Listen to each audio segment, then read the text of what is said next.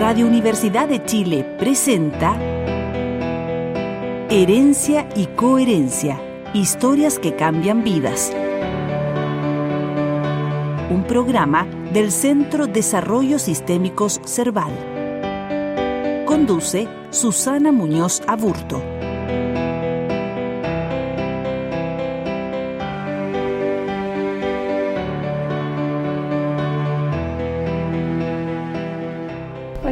Tardes. Aquí estamos en un nuevo capítulo de Herencia y Coherencia, historias que cambian vidas.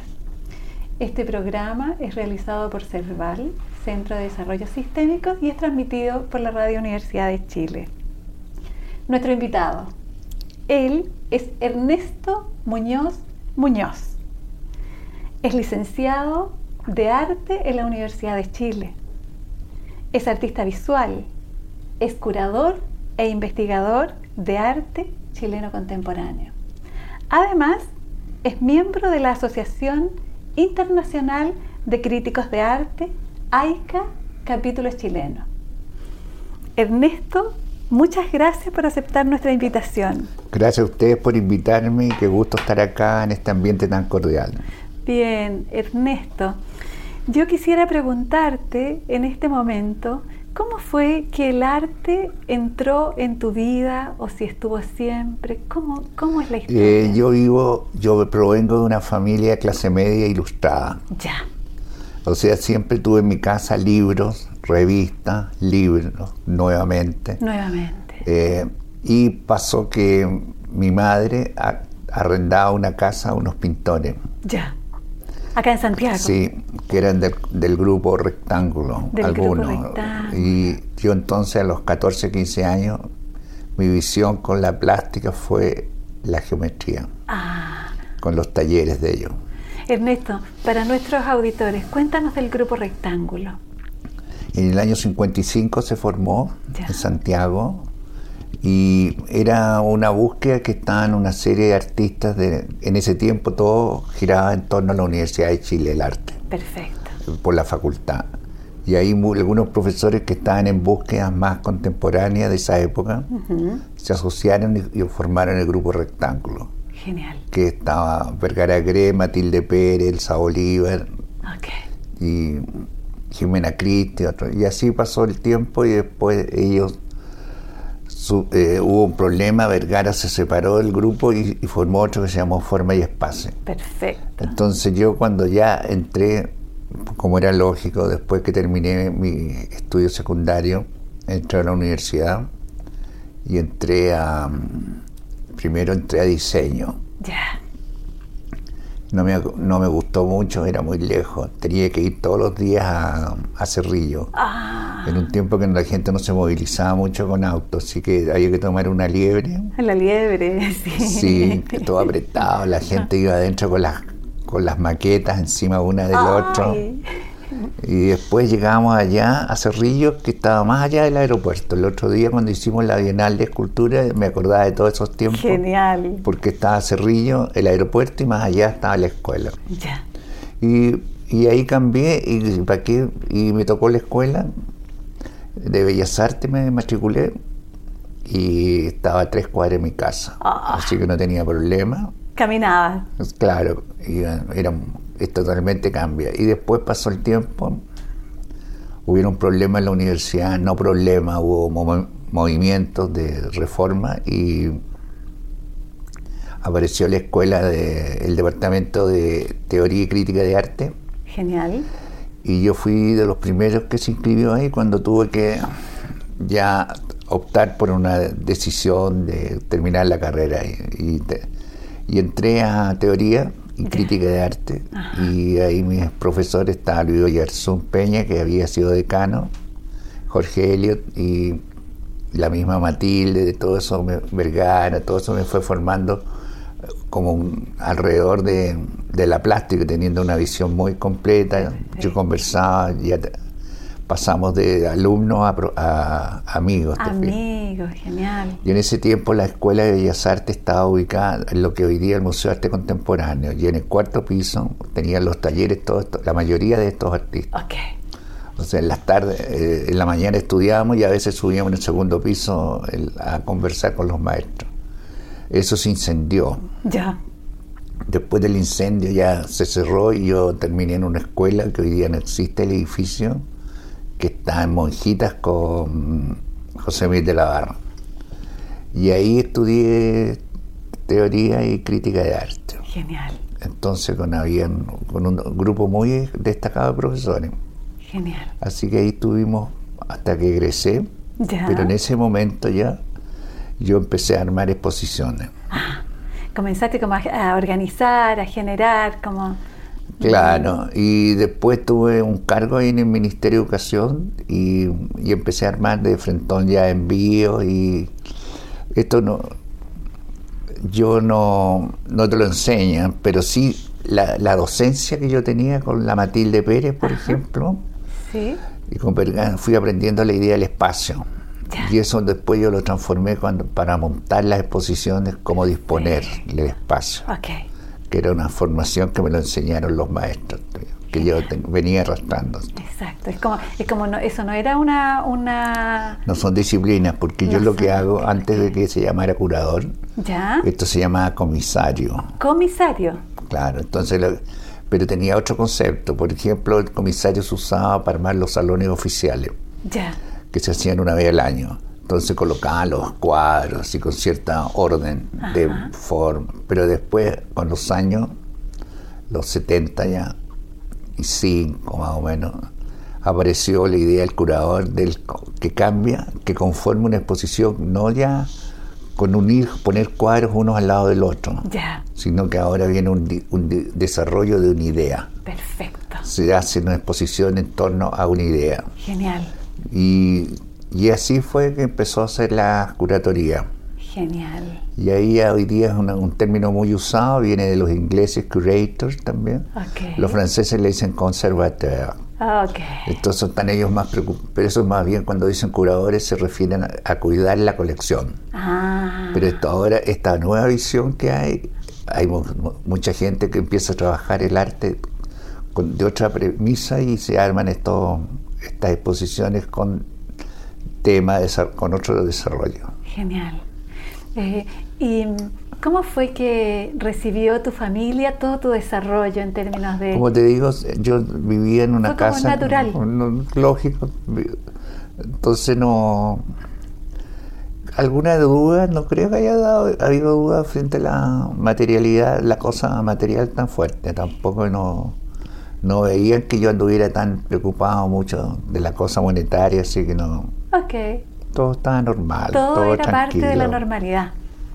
Claro. Mm, parte de la normalidad. Y en ese sentido, eh, a mí me llama la atención que todo el aprendizaje de, del- de cuidar la colección, del concepto y el desarrollo, opera como en las conversaciones con los maestros. Ahí se va desarrollando.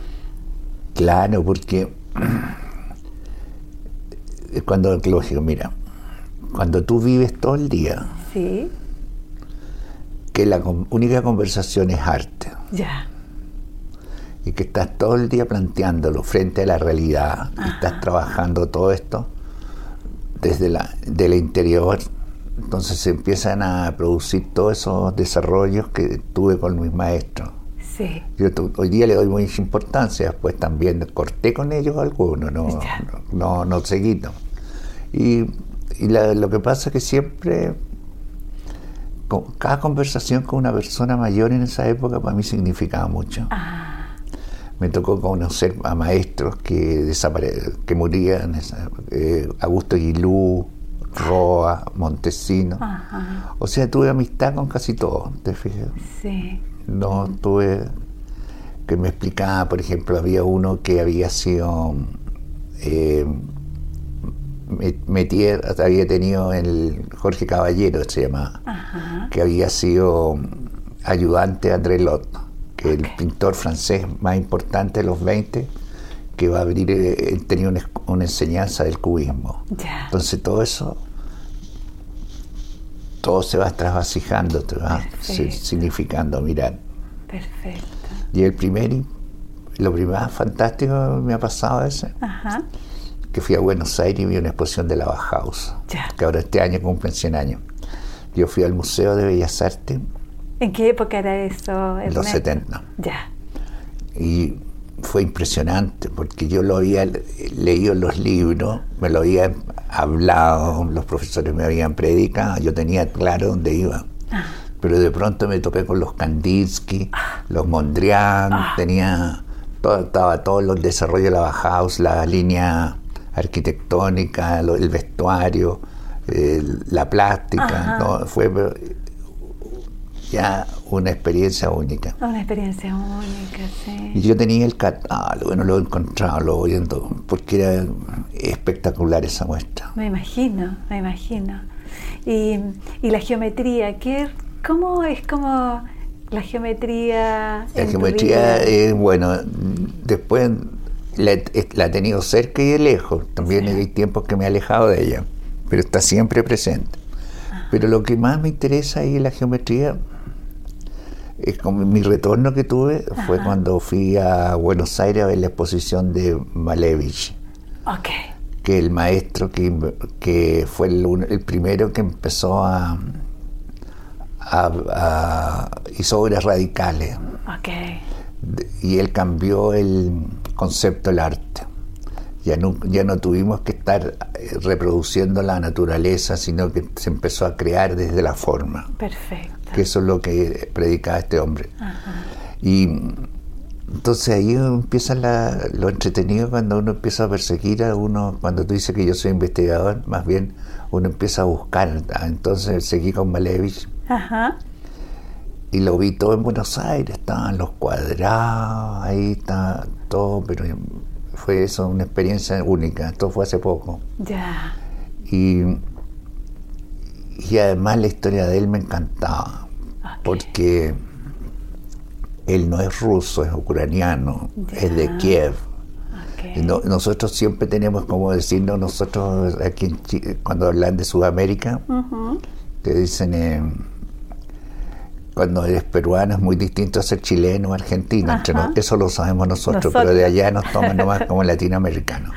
Entonces, igual cuando nosotros tomamos a los ucranianos, los, pero Malevich es ucraniano. Ucraniano. ok. Eso me encanta y la historia de él es fascinante, Ajá. pero ¿Y qué, te- y qué resonancias de la historia tienes de, de Malevich? son cosas que impresionantes saber que este hombre eh, fue un tipo muy pro revolución rusa, estuvo muy metido en los movimientos, pero de pronto ya se fue quedando atrás y o sea se fue teniendo topones con el régimen Ajá. y tomó todos sus cuadros y partió a, Berli- a Alemania. No sé si, pues, no voy a decirle el lugar porque no, no lo recuerdo bien. Puede haber sido en Berlín, pero sé que quedaron los cuadros en poder de un coleccionista, de un amigo de él, guardados. Guarda. Y él no quiso que volvieran a Rusia. Ah. Y él volvió a Rusia, siguió haciendo clases, sufriendo una serie de problemas, pero su vida terminó ahí, en Rusia. Pero los cuadros quedaron Ah. en Alemania. Perfecto. Y el dueño de los cuadros, o sea, el, el que los posee, los tenía en su poder, pero que no era el dueño, eh, los tomó y los vendió al Museo de Holanda, Ya. el de este, el Museum. Ahí están colgados. Ah. Y ahí empezó el problema con la familia, porque ahora que cuando terminó la cortina de hierro cambió la noción de arte que teníamos con Rusia y el Malevich ha, ha subido mucho más y el, el gran artista de la, de la época. Ajá. Y todos esos cuadros que están ahora en, eh, en el Museo de, de Holanda Ajá. son los que representan esa época. Y además vendieron y hay otros museos y cosas que tienen ahora. Ajá. Así que eso fue una experiencia maravillosa haber podido lograr ver a Malevich en, Ah, bien. en la geometría. ¿Y cuáles fueron como los momentos, la- la- los puntos de inflexión en, en tu vida que determinaron que eh, te transformaras en, eh, en investigador y en curador? Bueno, eh, voy siempre trabajando, se van abriendo nuevas líneas de investigación, siempre una cosa va llegando a la otra. Ahora estoy fascinado con un tema que, primero, la primera mujer que trabaja la geometría en Chile, o sea, no es un hombre, no es un hombre teórico, es una mujer, que se llama Sara Malvar. Y ella, la Sara Malvar, era casada con un pintor que se llama José Bahaus. Este José Bahaus partieron los dos a Europa, hicieron muchos viajes. Antes de ir a Europa no era como ahora, no, tú llegas, son 12 horas y estás allá. No, acá en ese tiempo tenía que tomar una, ya sea barco, una travesía, o, una largo.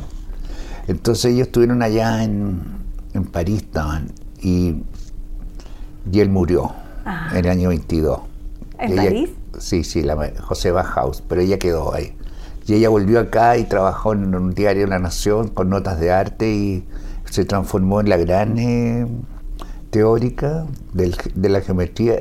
Eh, ella hizo la primera traducción del manifiesto surrealista de Breton. Genial. Lo, publicó en La Nación. ¿Qué más hizo? Espérate. En ese tiempo. Y bueno, afianzar la obra de Guido. Pero él quedaron todos los cuadros de ella, de, de Bauhaus, en poder de ella. Ah. Ella no los, no los vendió, los guardó. Los guardó. No los sé. Y ella murió en el año 70. Y la familia vendió los cuadros. Oh. Porque ella se volvió a casar. Ya. Bueno, entonces aparecen cuadros de Bauhaus. Pero yo ahí empecé a mirar más a Bauhaus. Y, y lo encuentro un libro que él hizo en el año 13 sobre los primeros manifiestos de la, del arte en el mundo. Y habla del simbolismo. Ya. El simbolismo, ahí inmediatamente me surge, hay pintores chilenos simbolistas, ¿por qué nosotros tenemos una historia tan sesgada, que es tan lineal? O sea, y ahí uno descubre que había simbolismo porque este hombre había escrito un libro sobre eso oh. y su pintura era simbolista. Perfecto. Y aparece el cuadro. Entonces empecé a rastrear el cuadro, que es el más clave. Ya lo encontré y lo, voy a, lo vamos a fotografiar ahora. Un cuadro que irá estar en el museo. ¿Y que no está en el museo? No, pues sí, el simbolismo acá no, no es reconocido como que se haya practicado, porque el simbolismo tiene una historia que es un antecedente del cubismo entonces ya todo esto se va encadenando. Y, y otro pintor simbolista, José Tomás de Rasuri, que también hay un cuadro enorme de él. Así que eso ha sido lo, en, ese, en eso estado en el último tiempo. Eso es anterior de todo lo que ya te hablé de la de la Malvar, que eso motivó a hacer una exposición del el país geométrico. Okay. Hicimos esa exposición que era toda la historia de la geometría, que eran, y juntamos como 50 pintores geométricos. Perfecto. Y de los cuales algunos tienen reconocimiento ya. Porque aquí también el reconocimiento se, se usa mucho que sí está colgado en los museos. Ah. Y bueno, ahí la Matilde y Vergara están los dos en el Museo de Arte Contemporáneo de Buenos Aires con obra. Y van teniendo, se va desarrollando. Pero lo más interesante es cuando dice la exposición ver el, el poder que tuvo toda esta gente y, fueron bastante mal mirados en la época, ¿no? Y ahora ya conforman la realidad. Y después hubo unos coleccionistas y está toda esta obra en colecciones. Ahora está toda recuperada, en buen estado. Genial. Es un, mérito ya eso. Como entonces uno lo deja atrás. Ah, lo va dejando atrás. Y mm, yo quiero, quiero, yo quiero preguntarte por, por, las preguntas que te haces, Ernesto, porque es como si tu interés fuera transformándose en preguntas de investigación. ¿Mm? ¿Cómo emergen? ¿Cómo abordan las preguntas? Bueno, mira, yo creo que lo... ¿De dónde vienen? O sea, cuando tú me preguntas, o sea, cuando la gente se acerca y te dice, cuando yo armo una exposición, sí. hago una curatoría. Ya, con concepto, con, con miles de cosas, me Claro, lógico. Primero tú haces un guion. Ya. entre las últimas exposiciones que he hecho, el año pasado fue en Buenos Aires, en el Pabellón de las Artes, Universidad Católica. Ya que se llamaba Insólita Colección. Insólita Colección. Genial. era un cuento, ya. un relato, Ajá. que mucha gente lo leía y creía que era real, ¿ah? pero no sé, pero los que no lo encontraban, pero eh, entusiasmaba. Ajá. La historia era que una mujer a partir de Malevich, que había sido esta supuesta esta coleccionista, había sido alumna de Malevich y novia de él, pero él se había quedado en Rusia y, él- y ella vino a París. Perfecto. Y en París ella vivió y se casó con un chileno. Ya. Y este chileno la llevó a Punta Arena. Y allí ellos siguieron coleccionando arte. Ok. Eran coleccionistas. Después cuando murió, ellos dos, los hijos, los nietos, deciden mostrar la colección que estaba en Punta Arena. Y vienen con, en barco con los cuadros y se produce un... eh, un- Una tormenta, Una una tormenta. catástrofe. Y, y lo único que se salva son estos cuadros, por eso se llama esto insólita colección. Esta es la historia de la, del relato. Y muchos artistas ahí acogieron a la llamada, éramos como, eran como 18. Ya. Y después de estos 18 artistas, cada uno trabajó su espacio, unos se fueron directamente al tema, Ajá. Había como restos de naufragio en algunas obras, otros trabajaron eh, dentro de sus propias búsquedas, así que tuvimos muy buena aceptación, Perfecto. nos fue muy bien. Entonces ahí, ahí surge la es un relato, el un relato. Entonces también yo, cru- yo también cruzo los... Yo, yo creo que estamos en un momento que no son como los años 20 o el siglo pasado, la mitad, que se mucho con las tendencias, con, con separar a los artistas por generaciones, Ajá. nacionalidades. Ajá. No, hoy día la cosa es distinta. Sí. O sea, todo, o sea, tú, tú puedes ser eh, fotógrafa, videasta, pintora. Ajá. Antes era todo muy restringido. Como de comportamiento. Yo me acuerdo cuando estaba en la escuela, la gente se sentaba por tendencia en las mesas en el casino. Ya. o sea, había una no, mesa. no, estaban los expresionistas, estaban los, los, los figurativos, y, se- y cultivaban un lenguaje, entre ellos se comentaban, no, no había esto... Estos cruces, estas convergencias. Se, se no día totalmente normal, te fijas. Ajá. Sí. En esa época era muy restringido. Así que fue tú... Ernesto, ¿y en ese tiempo en qué mesa te sentabas tú? geométrico. no, pero tampoco nunca fui tan pegado, si nunca fui tan militante en andar moviéndole la cabeza a los demás que lo vieran las cosas. Cada persona lo...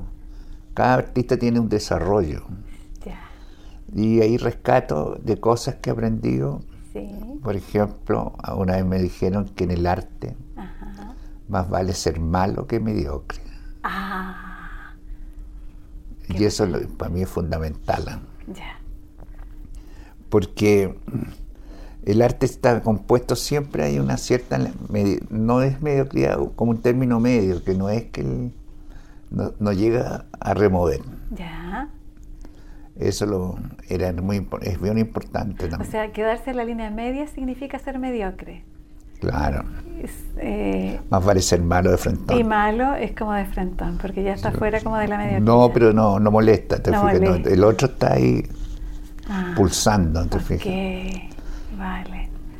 Y mm, en ese sentido, eh, yo, iba pensando en esto de cómo fue, porque tu desarrollo es desarrollo bien integral en términos de, de tu posición en el arte, desde la organización, desde la curatoría, desde el, desde el lenguaje, desde la geometría, desde la historia, etcétera.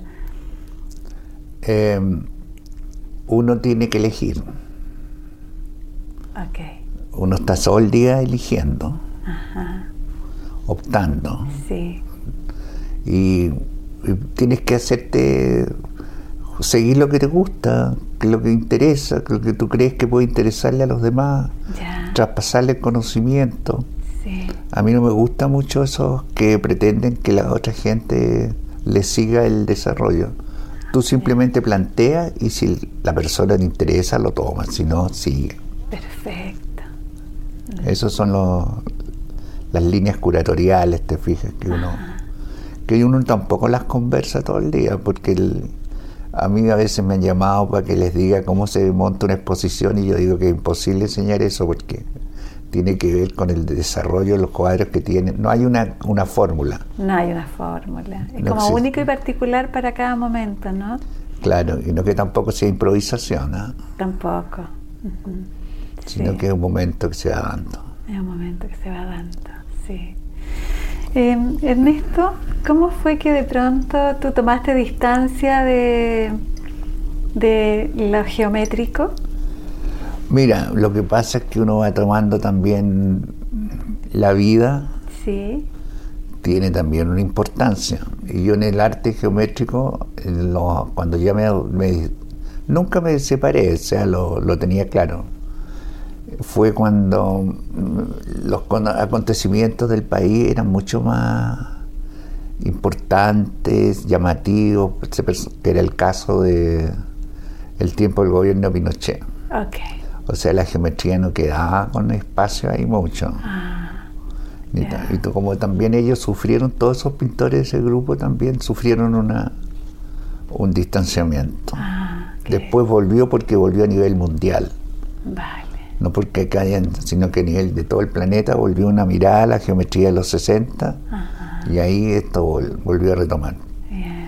Pero en ese momento había un momento de los 70 y que 80, ¿no? que era más interesante la vida, lo que iba pasando día a día. Ah, ok. Y a propósito de la vida, como tras todo este desarrollo tuyo personal, ¿cómo transcurría tu vida? De la persona tras todo ese, todo ese desarrollo. Ahora estaba, estaba viendo a alguien que me estaba diciendo que mm, si uno vive depresivo, vive pensando en el pasado, ¿Ya? si ansioso en el futuro, que uno tiene que vivir el día. Ajá. Bueno, yo también ahí creo que es importante vivir el día plenamente, Ok. pero sin quedarse tan pegado para atrás, ¿no? Ah, Eso hay que avanzar día a día, ok. Y en ese... pero sin tampoco tan, tan ansioso con lo que vendrá. Ajá. Y en ese sentido, eh, cuando tú eras como joven, adolescente o un adulto joven, es como, ¿cuál era tu tiempo preferido? ¿El pasado, el futuro? ¿En, en- No, cómo te mira, movías? lo que pasa que eh, ahí me fui metiendo en varias cosas a la vez simultánea. El otro día, y saltan, el otro día eh, un amigo me dice que se acuerda que yo había estado trabajando de productor en una obra de teatro. ¿Ya? Entonces la- apareció la obra de teatro, apareció la ficha, apareció todo, todo de nuevo. Ajá. Eso me... Entonces es- esas experiencias que uno ha tenido en la vida se van acumulando también, Ok. van sirviendo. Van sirviendo como... mm, sí. Ernesto, ¿y qué número de hijo eh, eres? ¿Número de hijo de tu familia de origen? ¿Cuánto- ¿Cómo somos mi Sí. composición familiar? Exacto. Bueno, lógico, mis padres murieron ya. Mi padre y mi madre tuvieron dos hijos, Ya. que soy yo y mi hermano. Ok. Y yo soy soltero Ya. y mi hermana, mi hermano casado tiene tres hijas Tres hijas. y diez nietas. Y diez nietas. No, está bien. Está bien. Así que creo que compartimos y tengo muy buenas relaciones. Muy buenas relaciones, sí. ¿Y a qué se dedicaban tus padres? Eh, constructor civil. Constructor civil. O sea, la geometría y el espacio también era... Sí, pero no tocaba por ahí. No tocaba No, por ahí. No, y él era más. En mi casa siempre era muy. Había siempre una continua dicha, Aunque después ellos se separaron, pero siempre mi padre era muy elogioso en la vida. Ah, Y siempre veía mucha broma, mucho. Y mi madre, como te digo, siempre pegada con los libros, el- ah, ya, bien. metiéndote en toda la cultura. Ok. Viene ya como bien interesada, como... mm, mm, Así que eso no, no hubo problemas. no de- hubo problema. Eh, Ernesto, estamos en la hora de la pausa, así que Ya. vamos a hacer un intermedio y volvemos. Bueno. Ya,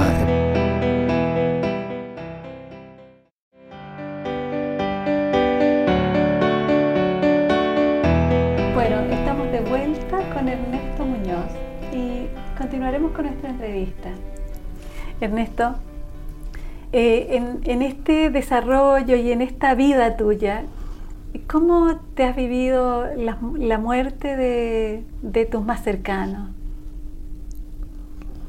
Yo tuve, he tenido trabajo místico. Ok. Yo he estado en el grupo Erika. Ya. Y he estado siguiendo la, la enseñanza del maestro Echazo. Perfecto. Tengo un concepto frente a la muerte. Okay. Cuando mi madre se murió, hicimos una ceremonia que viene del libro Los tibetanos. Ya. de ahí estudia, trabajamos eso. Perfecto. Y ahí me quedó clarísimo. Porque congregué varias personas que trabajamos ese día en torno a todas las carencias que había tenido en, su vida mi madre. Y se les va llenando con rezo y con trabajo. Y después que hicimos este trabajo, dos amigas mías que eran medias bastante materialistas la vieron pasar a ella. Ah. Entonces ya me quedó claro que yo, esto era real, te fijas que yo habíamos armado un, un, muy bonita despedida mm. con el, con la muerte. Perfecto. Y como que no, no, no tengo esos problemas, te fijas, pero ah. no, no lo tengo superado por ese lado. No, no me quedo pegado en el tiempo. Perfecto. ¿Y la muerte de tu padre? Bueno, esa fue más distante porque él murió de un cáncer. Ah. Y sufrió, pero tenía otra manera de... No lo hice, no, lo, no le hice ceremonia al bardo, pero podía, por eso la hice después. Ah, ok, bien. Porque el bardo se hace justo cuando se muere. No, pero y con las personas siempre dejan algo, ¿ah? sí. enseñanza, eh, pequeños momentos que te inspiran, te fijas, y detalles, por ejemplo, tenía una amiga que, o sea, que ella, bueno, era la Lili Garafoli, y cuando yo montaba la exposición en el museo, me decía, y monta tú, querido. Ya, es como te lo dejo. Sí, pero después ella venía a ponerle nota. Ah, a evaluar. No, era ah, bueno, mueve este, mueve el otro. Ah. ¿Te fijas? Entonces yo eso lo comprendí con la vida, que te dejan, pero también después te enseñan. Ah, ok. Y eso compartí eso. Perfecto. Y, lo, y a veces lo he hecho con otra gente tú les permites pero para compartir, le das el primer paso. Okay. Pero yo soy pésimo docente. ¿En serio? Mm. Nunca he hecho docencia. Okay. Curso he tenido, pero no, no, no creo. ¿y, ¿Y cómo? Porque finalmente puedes ser pésimo docente y como maestro. No, nada. ¿Nada? No, no, no. ¿Hay personas que aprenden de ti? No, estoy conversando y estamos intercambiando. Pues, si te, gusta algo, lo tomas y me puedes preguntar de nuevo. Genial. Eh, Genial. tiene que ser más amplia la Claro, es como un aprendizaje informal, ¿no? Sí, no, no esa cosa tan rígida, ¿no? Genial. Sí. Así que en eso yo lo tengo claro, que no me gusta que esa gente que está influenciada o que influencia mucho, Ajá. Perfecto. Que los marca, no sé. Mm, sí. No, siempre todo ha sido más, más liviano. Más liviano, más liviano. Y el arte propiamente tal, los cuadros, las tendencias, las no tendencias, las convergencias, esto de cuidar el arte, ¿cómo te llega? ¿Cómo, cómo, cómo lo explicas? Bueno, ahí hoy día estaba conversando con una, con una amiga y le estaba diciendo que el mundo, eh, frente a la realidad que vivimos hoy día, se han, se han roto muchas barreras, ¿te fijas? Por ejemplo, ya no existe esa cosa chauvinista del país ante los artistas. No es como el Festival de Viña, te fijas que tú representas un país, no. Hoy día tú vas a una exposición por tu aporte a un desarrollo de una idea no vas porque vas representando un país. Perfecto. Y eso lo dieron los, italianos, lo dan en la Bienal de Venecia, que hay una parte central que es el motivo de la Bienal, la curatoría general. Pero los italianos tuvieron muchos problemas económicos, los de Venecia, y en la Bienal de Venecia hay un sector que se llama Jardines, Jardines. Esto fue construido en homenaje a un matrimonio de una, de una reina de la República del Benetton, te estoy hablando fines de 1890. Okay. Entonces, cuando muere esta mujer, o sea, las bodas de esta mujer se celebran, cada país hace un pequeño edificio en jardines. Ah. Entonces está, Rusia con una iglesia ortodoxa, está Inglaterra con un con toda la majestuosidad, el colonialismo, una una, un edificio que es como la, arrancado de Scarlett O'Hara del sur de Estados Unidos. Y después está la rigidez que viene con Mussolini. Te fijas, están todas las, estoy, en Giardini están todos los países que contaban para 1890 en el mundo. Y había una parte del mundo que estaba totalmente excluida, que eran las colonias. Ah, Eso es como, de así parte la llanada. Así parte. Después parte del tiempo de Mussolini, ahí cambia, viene la cosa política muy fuerte. Y de, ahí aparece un pabellón de italiano, español, muy rígido. Pero pasa la segunda, ya la Segunda Guerra Mundial y van cambiando los tiempos. Y, la Bienal, con estos jardines y todo esto, se ve, se el tiempo supera la Bienal y tienen que agregar a muchos países que exigen estar. Que exigen estar que son los países latinoamericanos. Por solo estaban Brasil, Uruguay y Argentina en la Bienal con pabellones. Ya. Porque son, era muy fuerte la, migración italiana a esos países. Brasil, Matarazo, de la Bienal de San Pablo, todos. Y, lo, y los argentinos lo perdieron porque no pagaron las contribuciones. Oh, bueno, entonces ya esto solo quedan los los, otros países se agrupan en un instituto del arte latinoamericano, entonces nosotros los chilenos pagábamos una cuota y entrábamos en una en un conjunto, así como dijera, como que arrendábamos piezas en un envío.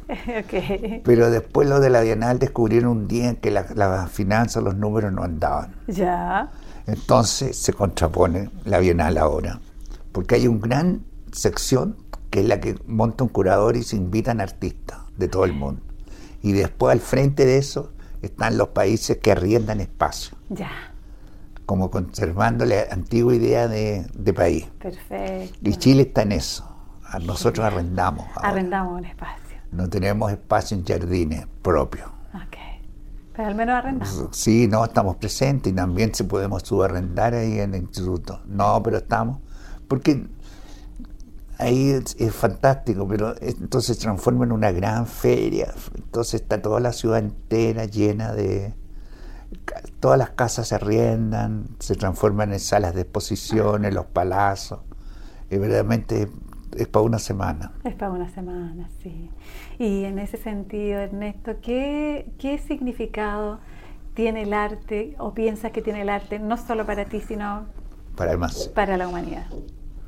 Bueno, forma parte de toda la, la realidad hoy día. Pues, o sea, nosotros vivimos totalmente llenos de arte. Llenos de arte. Hoy día no es como antes que tú tenías la... Se ha ido ampliando la imaginería y el arte está en todos lados. Ah. Está en la arquitectura, están los murales, están las vallas publicitarias, está en la propaganda. Todo está traspasado, te fijas, no nada nos, sorprende, ¿no? Nada sorprende y, algunas cosas que son importantes, el caso, por ejemplo, de la Bienal de Escultura. Sí. Cuando llegamos y, formamos una historia de la escultura, ahí tratamos de, llevar a la gente, al público, a masificar esos conceptos de lo que, es lo que significa la forma. Ajá. Sí. Eso lo, me interesa mucho. Sí, que las personas puedan como Empaparse de arte, ¿no? No, vivir, total, ¿te fijas? Porque hoy día, eh, la manera que te viste, la manera que usas el color, de que comportas en la vida cotidiana, todo, todo va conformándose en, arte, ¿te fijas? Hoy día no...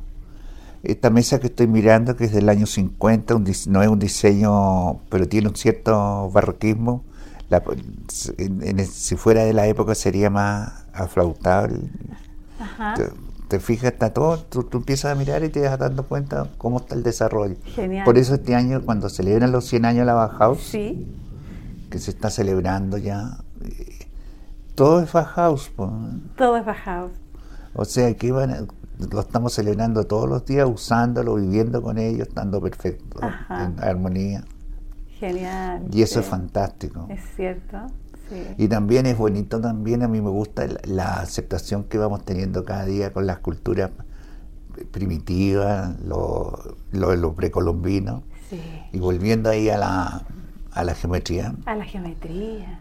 siguiendo los estudios, el, una pareja que Joseph Albert y la mujer Lani Albert, que eran, venían de la Bauhaus por el nazismo, tuvieron que irse de Alemania. La Bauhaus se la cerró el nazismo. Emigran a Estados Unidos, pero ¿dónde van ellos a estudiar? Van a México y se inspiran en lo precolombino. Entonces lo precolombino es lo que está dando sustrato, el, su- el basamento a la, a la geometría mundial y todo viene de acá. Y en Argentina, cuando murió Torres García, esto me lo dijo Cislo, fue un día a verlo, el pintor peruano, a- al taller de Torres García, y entra y ve pura, pura cerámica precolombina. O sea que el desarrollo, y Torres García también insistía mucho, por eso la frase de él dice, el nuestro norte del sur, Nuestro que, norte del sur. que ahora lo han usado los, los chavistas, pero que esto viene de Torres García. Entonces él ve el- que el- la potencialidad que ha tenido lo precolombino. Y, y eso todos los días lo podemos ver más nosotros. Tenemos, eh, te digo, lo, lo de México con Albert, lo de Torres García, todo el desarrollo que ha tenido. Por, por eso Vergara Gre, también todos vuelven a, el tronco se había partido, vuelve hacia atrás y, van a las raíces. Ok. Y va a las raíces también lo de lo de la búsqueda de la escultura precolombina, Ajá. que tienen muchas mujeres acá. Y entre otras cosas fantásticas, estamos me llegó un catálogo de una, una escultora chilena Sí. que murió en los años 50, la Juana Miller, que acaba de, que se sacó este libro en París y ella, esta mujer, está haciendo una- un trabajo, hizo un trabajo con la- las las raíces no- latinoamericanas nuestras. Qué potente. Claro, compañía de un maestro Brancusi, que es un tope. Sin duda. Entonces, ella trabajaba con él. Entonces, por eso te digo que es muy amplio el espectro que uno- se va moviendo, va buscando. Sí. Me dan deseo de preguntarte por la geometría sagrada. Hoy día existe, pues, el nivel más de superación, los mandalas. Ajá. Eso para, para meditar, que están los mandalas, totalmente consciente eso de la importancia que tiene la geometría sagrada, ¿te fijas? Y hoy día hay un artista chileno que se llama Cristóbal Guzmán que está en Francia estudiando eso. Ah, Ha entrado con grupos de sacerdotes católicos, allá están trabajando esas raíces. Así que eso está muy importante. Sí. ¿Y tú entras ahí como en... a- a- ¿Es una, una línea de tu investigación? Sí, pues sí, todo eso forma un total, un todo. Cuéntame un poco más de la geometría sagrada. El- yo me voy por la- los mandalas, eh, las formas circulares, Sí. que van buscando el punto que te permiten a uno de- tener un desarrollo con todo. Cuando tú meditas frente a un mandala, Ajá. vas buscando tu- una superación mística, una iluminación. Y te la pueden dar todo eso. Porque todo esto tiene un... des- hay un... viene de lejos, pues no, no creas que el, el Malevich también había mirado a Gurdjieff. Gurdjieff venía de, de todas esas zonas donde fue a Egipto a estudiar, fue a Afganistán, donde estaba el desarrollo de todo esto, Ok. Bien. donde están los inicios, Como la fuente. donde está la búsqueda, te fijas, de la de la iluminación y del, yo creo que una persona que está que empieza el misticismo a aparecer en ella, lo tiene que adherirse a él. Pues. Ajá, sin duda. Y, y desde esa perspectiva, el tiempo, ¿qué significa para ti, Ernesto? Yo tengo un problema con eso. ya. Que trato de no aburrirme. O sea, todo el, todo el día estoy fabricando cosas, te fijas, estoy pensando, haciendo. Así que todo el día estoy buscando. Ah. Pero no, eso como el que el tiempo me pese, no. No tengo muchas cosas que hacer. Perfecto. Quiero buscar, buscar respuestas. Mm. Las encuentro. En eso, hablando eso de la, habíamos hecho la insólita colección de esto, con unos peruanos hicimos una muestra que se llama, eh, estudiamos los puntos de los, los del Cusco, era el punto máximo de, de, conocimiento y de geometría, de geografía con los países, con Argentina, que tenía otro nombre ese tiempo. Entonces, la ruta era de los chasquis, los chasquietos que eran correos humanos que te traían, recorrían toda la zona. Corriendo. Mm, los chasquis, entonces eso es maravilloso. Entonces estos del Cusco iban por todo el norte, de, por Salta, ah, hacían el recorrido. Hicimos una, una muestra con eso, la ruta del saber. La ruta del saber. Claro, porque llevaban el conocimiento. Entonces ah. todos estos artistas peruanos trabajaron eso. Y eso lo eso ahí está el tiempo. Ahí está el tiempo. Mm. Por eso creo que cada día todos nos vamos integrando más nomás. El conocimiento nos llega por todos lados, todo el día. Increíble, por ejemplo, hoy día yo por el por el WhatsApp o por el Facebook, estoy enterado de lo que voy a traer el diario, ¿no? ¿Ya? Porque el diario va trazado ya. Claro. Ya yo tengo la información. Yo lo que con el diario hago es corroborar lo que sé. Perfecto. Porque ya está simultáneamente aparece. No, y toda la gente, te fijas, todos nosotros hoy día ya sabemos exactamente y podemos hablar un montón de cosas que ya nos ya tenemos la información por otros medios que son los electrónicos o, las redes sociales. Entonces cuando aparece el papel... Ya está tarde. Ya nos corrobora. Ya nos corrobora. Prueba de ello que el cambio, todo lo que tenemos para recibir información, porque las revistas han desaparecido en Chile. Sí. Desaparecieron todas casi. Y los diarios también están teniendo otra línea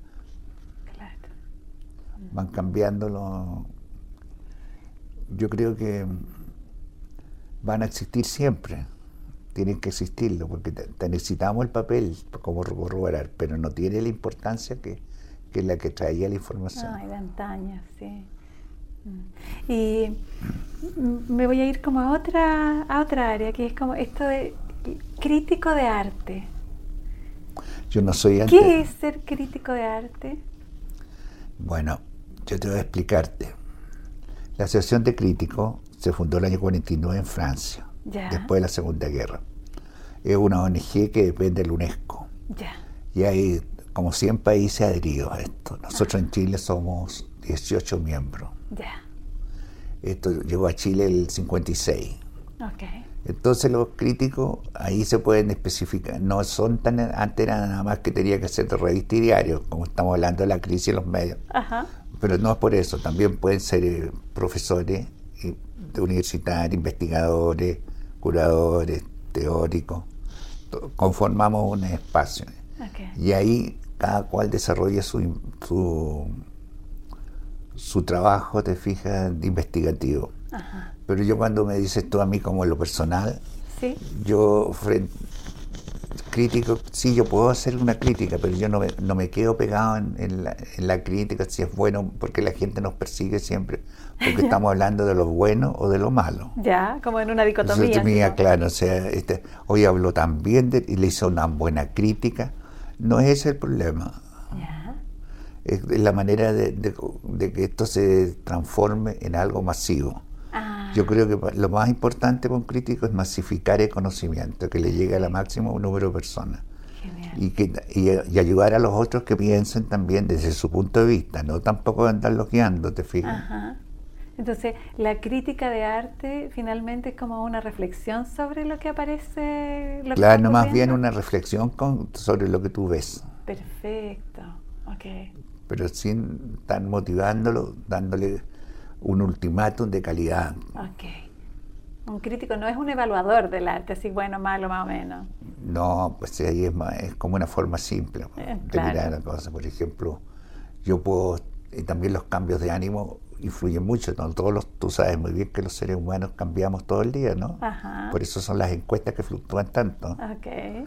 Entonces nosotros no podemos estar pegados dictaminando que esto es bueno y esto es malo, sino que esta cosa que me interesa hoy día puede que mañana no me apure tanto el interés. Perfecto, perfecto. Tenemos que estar muy atentos a todo lo que va sucediendo siempre. Genial.